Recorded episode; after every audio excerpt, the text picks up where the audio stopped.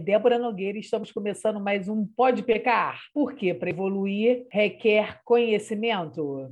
Hoje, no quinto episódio da quinta temporada do podcast Pode Pecar, onde estamos refletindo sobre o pecado da luxúria, falaremos sobre o orgasmo feminino. E para conversarmos sobre esse assunto, convidamos a fisioterapeuta e sexóloga, doutora Andréia Magalhães.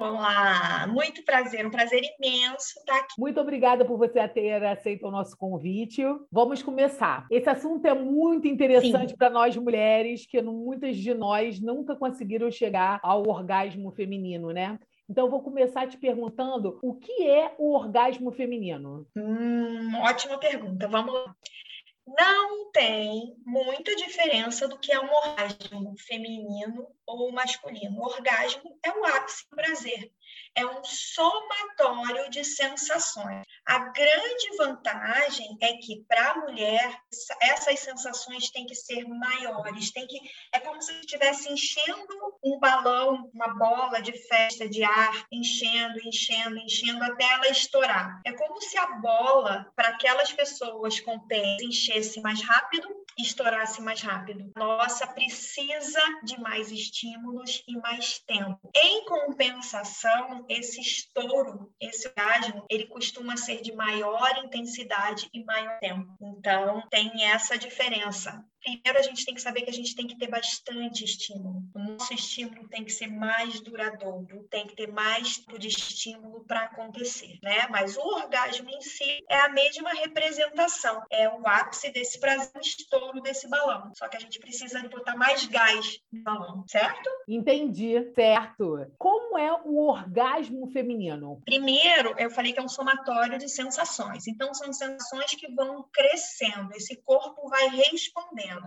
Então, tem muitas pessoas que falam assim: ah, você vai entender quando você chegar no está chegando no orgasmo, porque a pupila dilata, porque você fica com a bochecha rosada, fica mais quente. Só que, se você prestar atenção nesses sinais, você se perde, né? Ah, será que a minha pupila está dilatada? Será que a minha bochecha está vermelha?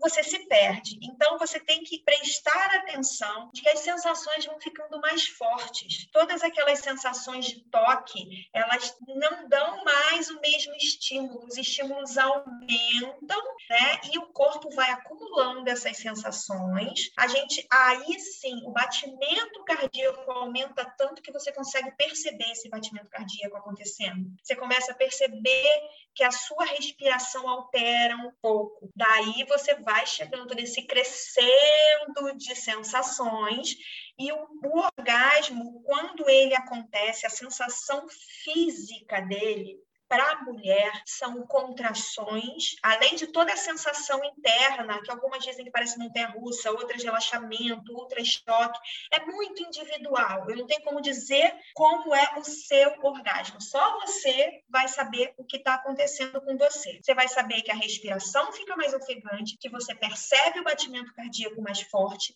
e quando ele acontece, a musculatura do assoalho pélvico se contrai ritmadamente. Contrai, relaxa contrai, relaxa, contrai, relaxa. Isso é um sinal físico de que ele aconteceu, essa contração e esse relaxamento. Da mesma maneira que se percebe no homem contrações musculares, que são bem visíveis, nós temos essa ali na entrada do canal vaginal, que podem ser imperceptíveis para algumas mulheres por causa da qualidade dessa musculatura. Isso a gente, né, pode trabalhar para melhorar a qualidade dessa musculatura. Entendi. Certo? Certo. Foi? e como as mulheres podem chegar ao seu orgasmo? Como conseguir chegar, como ter ferramentas para isso? Exatamente. Primeiro, autoconhecimento. A responsabilidade do seu orgasmo é sua, não é de outra pessoa. Ninguém sabe como o seu corpo funciona melhor do que você. Então, todo mundo já deve ter passado por alguma situação ou com você própria ou com outra pessoa que teve um relacionamento e falou: Nossa, fulano é horrível de cama. E daqui a pouco você vê essa pessoa feliz com outra pessoa. Essa pessoa, ela era horrível, não é? essa pessoa, ela era horrível de cama para você, porque o seu jeito não era o jeito que aquela pessoa reconhecia. Então, só eu mesma tenho a capacidade de saber como o meu corpo funciona. Para isso, eu tenho que conhecer o meu corpo, me observar, pegar um espelhinho, olhar, ver como eu sou, tocar nas minhas partes e perceber que essas partes têm sensibilidades diferentes. Qual a sensibilidade que eu tenho no seio, qual a sensibilidade que eu tenho na nuca, qual a sensibilidade que eu tenho na virilha. E eu não estou dizendo para essa pessoa se masturbar para tentar isso, não. Eu estou dizendo que é para ela se tocar mesmo e se conhecer saber como funciona e conseguir, e isso é muito difícil, falar para outra pessoa: olha, eu gosto que você fique um pouquinho mais encostado para a direita. Olha, eu gosto que segure com a mão aqui forte. E aí você conhece o seu caminho. O caminho para o orgasmo é seu e único. Não existe uma estrada igual para todas nós. Não existe mulher igual a mulher. Não existe caminho igual para ninguém. Aproveitando esse gancho, por que cada mulher tem uma maneira única de ter esse orgasmo? Ah, justamente, porque nós somos únicas, né? Nós somos únicas. Nem gêmeos são idênticos. Eles podem ser idênticos lá geneticamente, mas a evolução e, e a maneira de exercício físico, como ele mastiga, vai criando formas diferentes nesse ser humano que nasceu com um gene igualzinho, né? Então nós não somos iguais. A minha impressão digital é diferente, a minha boca é diferente, o meu nariz é diferente, ninguém vai ter isso e a minha vulva é diferente. Então as minhas terminações nervosas, a minha sensibilidade ela é diferente porque eu sou um ser humano diferente estruturalmente. E eu sou um ser humano educacional fui educada diferente aprendi o que é toque o que é relação sexual o que é autotoque diferente de outra cada uma vai criar o seu caminho conforme a sua estrutura seu aprendizado suas sensações e aí cada uma de nós tem que saber. De repente, você pega uma dica com uma colega, que é legal para colega, você experimenta e funciona para você. Mas você pode pegar aquela dica e ela pode não funcionar, porque você é completamente diferente. E isso é que faz a mágica do negócio, né? Verdade. A estrutura da pelve feminina interfere diretamente no prazer sexual? A estrutura da pelve quando a gente fala pelve, para mim, fisioterapeuta pélvica, pelve é estrutura óssea, né? A gente tem o assoalho pélvico, que é a musculatura ali embaixo, de sustentação e de equilíbrio para o corpo. Só que não é essa estrutura que interfere. O que interfere é que o sensor masculino, que é o pênis, a glande do pênis são externos. E o nosso amado sensor, que é o clitóris, ele é interno, ele está escondido. Todo mundo acha popularmente que o clitóris é só aquele botãozinho lá em cima na vulva, entre os lábios, lá no começo. Só que aquilo ali é a glande dele, que tem a mesma estrutura da glande do pênis. Então, ela é hipersensível, mas é a glande o corpo dele está por trás dos lábios, então isso interfere.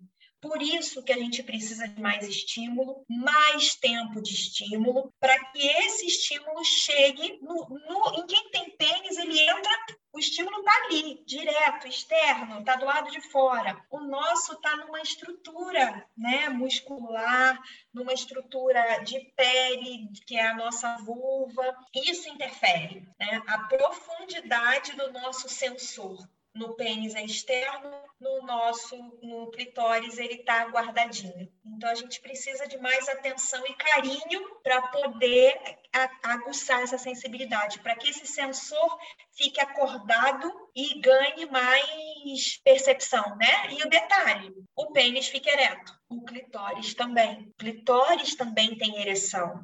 E não só a glande dele, todo o corpo dele lá dentro Só que como ele está numa estrutura interna, a gente precisa de um pouco mais de sangue e um pouco mais de tempo. Então, esse tempo de enrolação, de beijo, de namoro, é muito importante para a gente, muito, muito. Então, essa estrutura interfere pela localização desse sensor, entendeu? Entendi, maravilhoso. Para chegar ao orgasmo feminino, é preciso ter libido? Vamos lá. Tem, tem algumas pessoas que contam que tem orgasmos dormindo, que tem orgasmo fazendo exercício físico, né?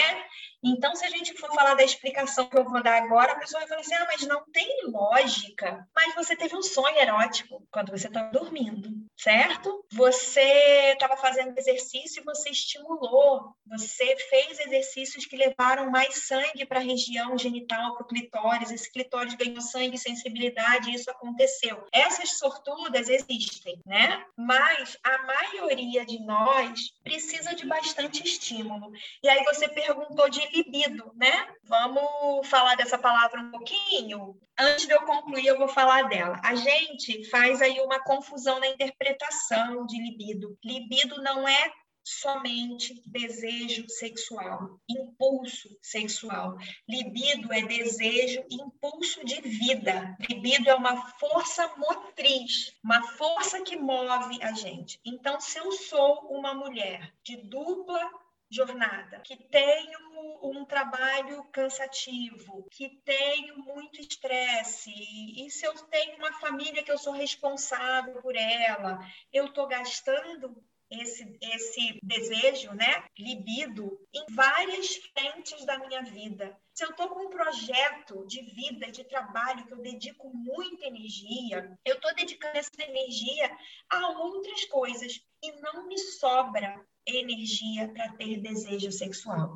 Então, a gente tem que dividir. Libido é um desejo para várias coisas. A sexualidade também. Se eu me canso, me esgoto com outras funções, eu não vou ter desejo sexual. Isso tem que ficar bem claro para a gente, porque às vezes a gente trabalha o dia inteiro, chega em casa e a parceria quer alguma coisa com a gente, a gente não tem mais energia acabou a energia. Então, afeta esse desejo todo o nosso dia a dia, todo o nosso comportamento, tudo que a gente faz afeta. Então, para chegar ao orgasmo, esse desejo tem que estar vivo. E nós podemos ser pessoas de desejo sexual espontâneo, aquela que tem a vontade, eu quero, eu gosto, eu tenho vontade, mas também nós podemos ser pessoas com desejo sexual responsivo, às vezes aquilo não está na minha cabeça, eu não quero, eu não estou pensando, mas eu recebo um toque, um carinho, um beijo e desperto meu desejo sexual, porque o orgasmo ele está no fim de uma trajetória que é o desejo, depois vem a excitação para gerar esse prazer, essa sensação toda e chegar no orgasmo. Não dá para pular para o orgasmo direto sem passar pelo desejo e sem passar pela excitação. Então, se você é aquela pessoa que tem um desejo responsivo, que esse desejo não nasce de graça, à toa em você, não é uma anormalidade, é comum. O comum é isso. Ótimo, ótimo, ótimo mesmo. Então, vou mudar até a palavra. Como devemos estimular o desejo para chegar ao orgasmo? Ah, sim. Vamos lá. Como estimular esse desejo? Guardando memórias boas, se eu sou uma pessoa, é, por exemplo, é quem gosta de doce, vai numa festa hoje de aniversário ou um casamento, no dia seguinte você acorda com vontade de comer o bolo do casamento no café da manhã. Já passou por isso? Claro, amo. Ex Pizza, Exatamente, porque bolo. aquilo está na isso aí, aquilo está na memória, né? Aquilo está na memória. Se você é uma pessoa que não pratica e não exercita seu desejo, ele vai ficar apagado na sua memória. Você tem que estar sempre exercitando. Eu não estou dizendo para você ter relação sexual todo dia, não é isso. Mas se você tem um relacionamento, que você troque carinhos, que você troque elogios, que você troque admiração com essa pessoa, toques, que isso vai manter sempre aquela chama acesa. Se você é uma pessoa que não tem relacionamento, que você se isso para quem tem relacionamento também, tá? Se admire, se veja, se elogie, se goste, desperte em você o desejo por você, o desejo pela vida. E isso vem junto com como você vai estimular o seu orgasmo. Você vai estimular o seu orgasmo de, de, estimulando memórias boas desse caminho. Né?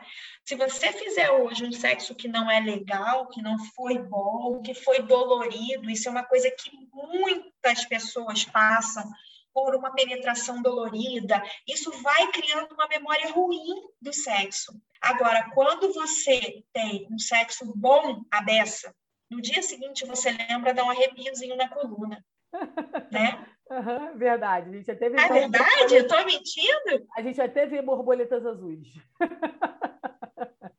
Exatamente. Por quê? Porque foi bom, porque gerou uma memória boa. Então, você tem que estar sempre cercada de memórias boas, de desejo, para chegar a ter o desejo de chegar a esse orgasmo. Não se submeta à relação sexual ruim, sem vontade. Não faça isso porque a memória que vai ficar em você não é boa e você não vai ter desejo de novo. E você vê que no, no dia seguinte o desejo é grande, porque você tem memória. Depois vai morrendo, vai morrendo, aí você passa uma semana, você já esqueceu. O gostinho não está na boca mais, né? Então, manter esse gostinho com admiração, com pensamentos, e guardando memórias boas é que vai manter esse desejo para você chegar lá. Legal, né? Muito. Agora, quais são os cuidados médicos necessários para ter uma hum. ótima vida sexual? Hum, vamos começar pelo psicológico, vou começar por esse. Se você é uma pessoa que está estressada, sofrendo, passando momentos de angústia, depressão, isso não vai acontecer com você esse desejo ele não vai estar tá legal. Se ele estiver legal, ele está sendo compensatório por alguma coisa. Então, primeiro, pensar na sua saúde mental.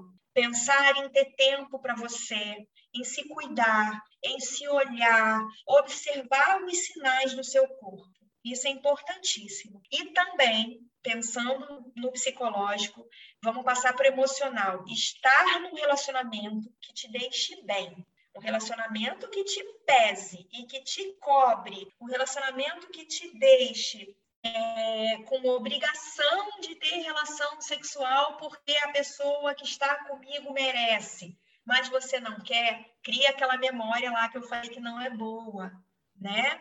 Então, nós precisamos ter um equilíbrio, ninguém é equilibrado 100%, certo? A gente tem que chegar certo, certo. perto. Então, não dá para dizer assim, você tem que ser são, não é isso. Mas a gente não pode se deixar de lado, né? Então, a gente tem que estar tá num momento bom para a gente, estar tá sempre buscando. Se, se você está buscando satisfazer outra pessoa, você vai estar tá sempre devendo. Né? Você tem que primeiro estar bem com você. Estar num relacionamento que te valorize, porque aí você se sente a pessoa. E aí esse desejo cresce. Né? Então, primeiro, cuidado psicológico e do emocional. Segundo, tá sempre com seus exames ginecológicos em dia, porque você pode ter uma inflamação pélvica, uma dor, uma candidíase que te causa dor. É, a gente tem algumas dores, endometriose, coisas que causam dor e que vão gerar aquela memória ruim.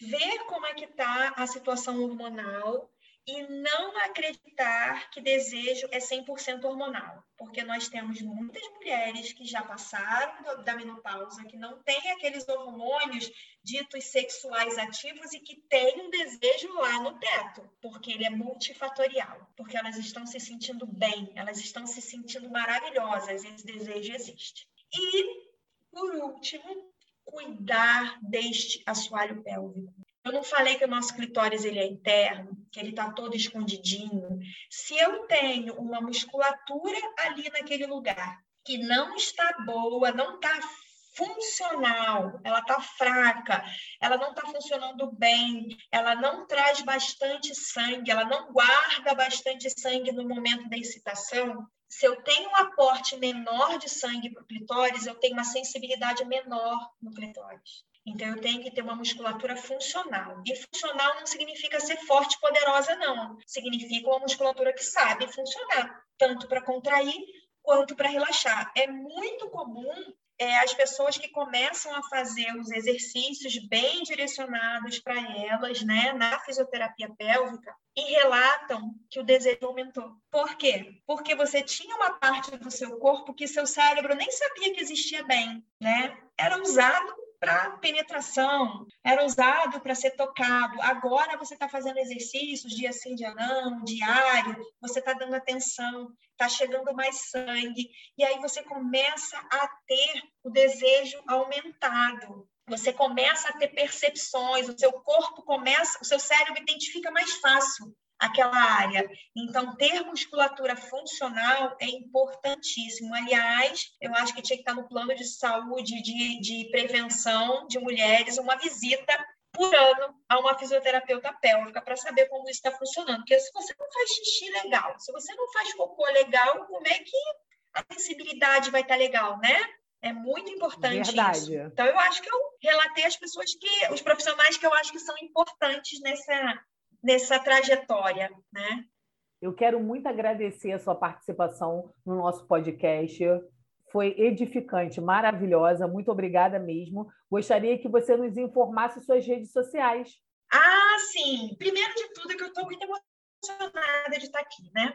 Poder falar para as mulheres que o controle do corpo delas é delas é a minha luta diária, né? É, eu tenho um perfil no Instagram que é o arroba Andréia com I, Magalhães Oficial. Esse é o meu perfil. É ali que eu coloco todas as informações e é ali que tem os links para falar comigo. Né? Eu sou aqui do Rio de Janeiro, atendo com a fisioterapia pélvica, disfunções sexuais, fertilidade, dores, dores na relação sexual, que isso me afeta muito, a pessoa ter uma vida sexual ruim porque sente dor passa a achar que sexo é ruim e aí a vida fica ruim. Então, para mim é muito importante que quem sinta o mínimo de dor pense em procurar uma fisioterapeuta pélvica. Outra coisa, nós somos profissionais de primeiro contato. Não precisa ir lá no médico pedir um encaminhamento. Pode vir direto falar com a fisioterapeuta pélvica. Viu? Obrigada, viu? Obrigada mesmo por estar aqui para poder falar para vocês. Estou muito feliz. Nós vamos deixar o endereço aqui embaixo, tá? Na descrição do episódio. Muito obrigada! E se você curtiu esse episódio, vá até o nosso Instagram, arroba e deixe seu comentário na nossa última foto. Muito obrigada e até a próxima!